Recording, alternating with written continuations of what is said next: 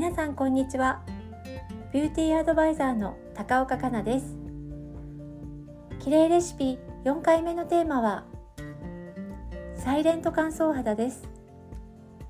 それでは梅雨や夏によくある質問をご紹介いたします。この季節は肌がべたつくので化粧水だけのお手入れしかしていません。肌の乾燥を感じなければ化粧水までのお手入れで大丈夫ですか？この答えはズバリ大丈夫ではありません。スキンケアの基本ステップである化粧水から乳液まではしっかり行ってください。です。そうなんです。これから梅雨や夏の季節を迎えますがこの季節は気温や湿度が高く何もしなくても肌がしっとり艶めいているように感じられます。しかし肌の内部では何が起こっているのでしょうか？梅雨や夏の季節はエアコンや紫外線などの影響でむしろ肌は乾燥しやすい状態潤いを欲している状態です。この状態で化粧水だけのお手入れを済ませてしまうと乾燥がどんどん進んで肌は潤いを保持しようと逆に皮脂をたくさん出してしまいます。こうなると肌の表面はうるつやなのに肌の内部は乾燥したサイレント乾燥肌状態に陥ってしまいます。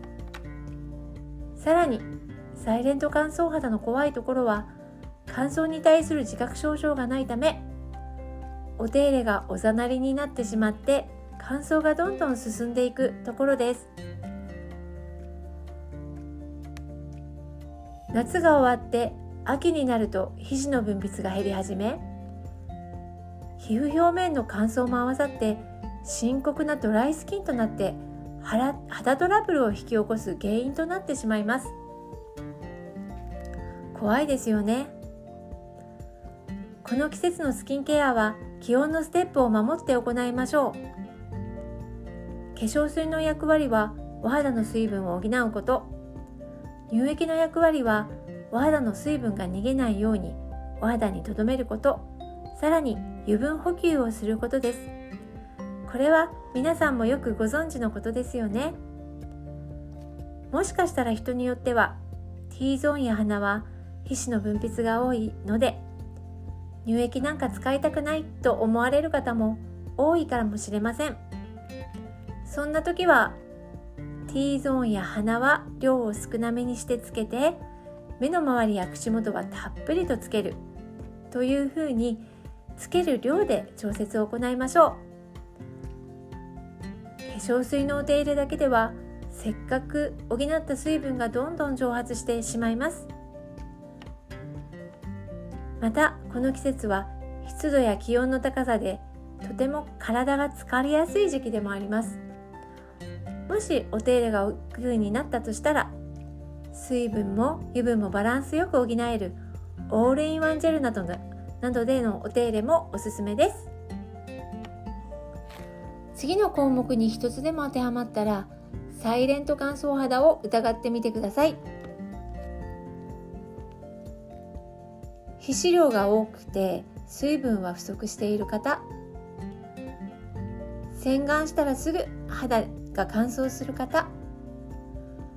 T ゾーンはベタつくのに目元口元はすごく乾いている方。毛穴の開きが気になる方。肌がゴワゴワしている方。メイクのノリが悪くて崩れやすい方。この季節でも乾燥が気になる方は要注意です。乳液までのお手入れだけでなく夜の保湿クリームも忘れずに使用してくださいね。梅雨から夏にかけてのスキンケアを化粧水から乳液の基本ステップで行うことは美肌への近道だと私は考えています。皆さんと一緒に私も頑張ります。比例レシピはビューティーアドバイザーの高岡かながお客様の質問や疑問から美肌を目指すヒントをお届けしています。今週もお付き合いいただきありがとうございました。